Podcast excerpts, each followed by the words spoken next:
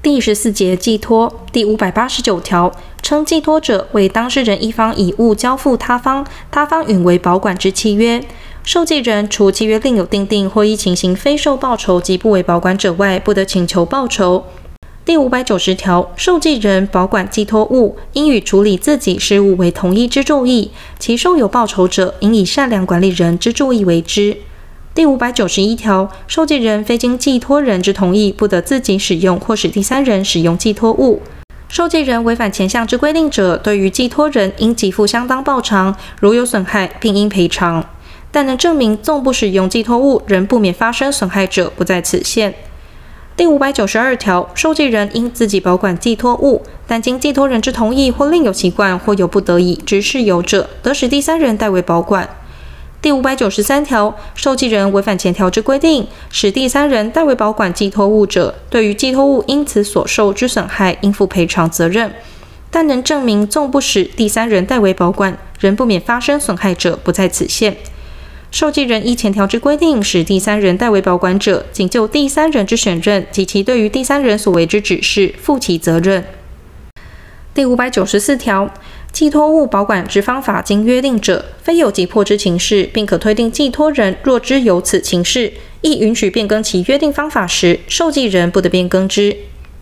第五百九十五条，受寄人因保管寄托物而支出之必要费用，寄托人应偿还之，并付自支出时起之利息。但契约另有订定者，依其订定。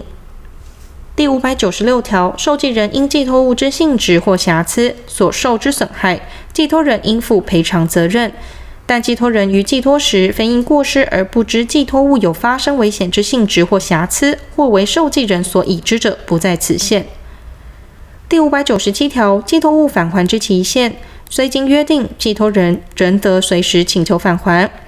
第五百九十八条，未定返还期限者，受寄人得随时返还寄托物。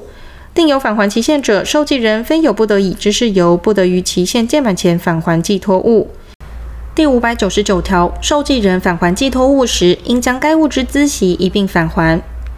第六百条，寄托物之返还，于该物应为保管之地行之。受寄人依第五百九十二条或依第五百九十四条之规定，将寄托物转至他处者，得于物之现在地返还之。第六百零一条，寄托约定报酬者，应于寄托关系终止时给付之；分期定报酬者，应于每期届满时给付之。寄托物之保管，非因可归责于受寄人之事由而终止者，除契约另有订定外，受寄人得就其以为保管之部分请求报酬。第六百零一条之一，第三人就寄托物主张权利者，除对于受寄人提起诉讼或为扣押外，受寄人仍有返还寄托物于寄托人之义务。第三人提起诉讼或扣押时，受寄人应即通知寄托人。第六百零一条之二，关于寄托契约之报酬请求权、费用偿还请求权或损害赔偿请求权，自寄托关系终止时起一年间不行使而消灭。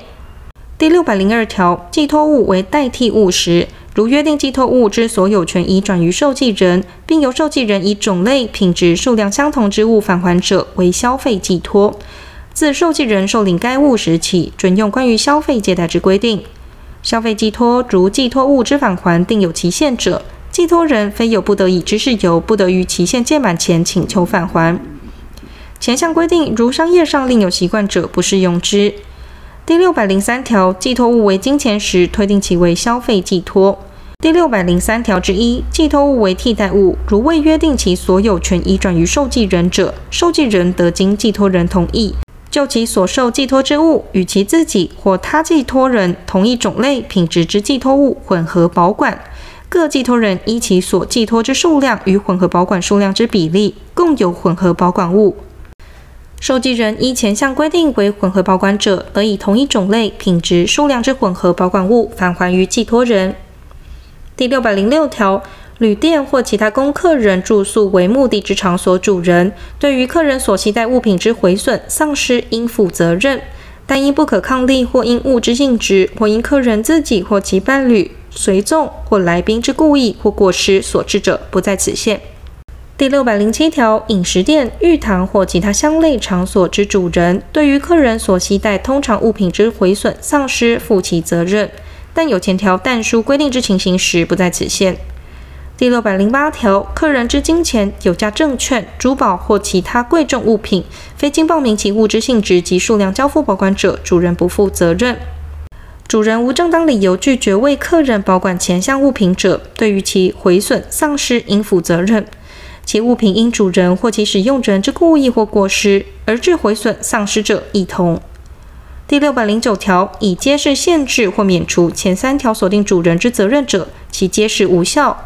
第六百十条，客人知其物品毁损、丧失后，应即通知主人，怠于通知者，损失其损害赔偿请求权。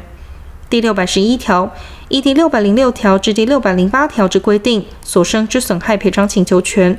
自发现丧失或毁损之时起六个月间不行使而消灭；自客人离去场所后经过六个月者，亦同。第六百十二条。主人就住宿、饮食、沐浴或其他服务及垫款所生之债权，于未受清偿前，对于客人所携带之行李及其他物品有留置权。第四百四十五条至第四百四十八条之规定，于前项留置权准用之。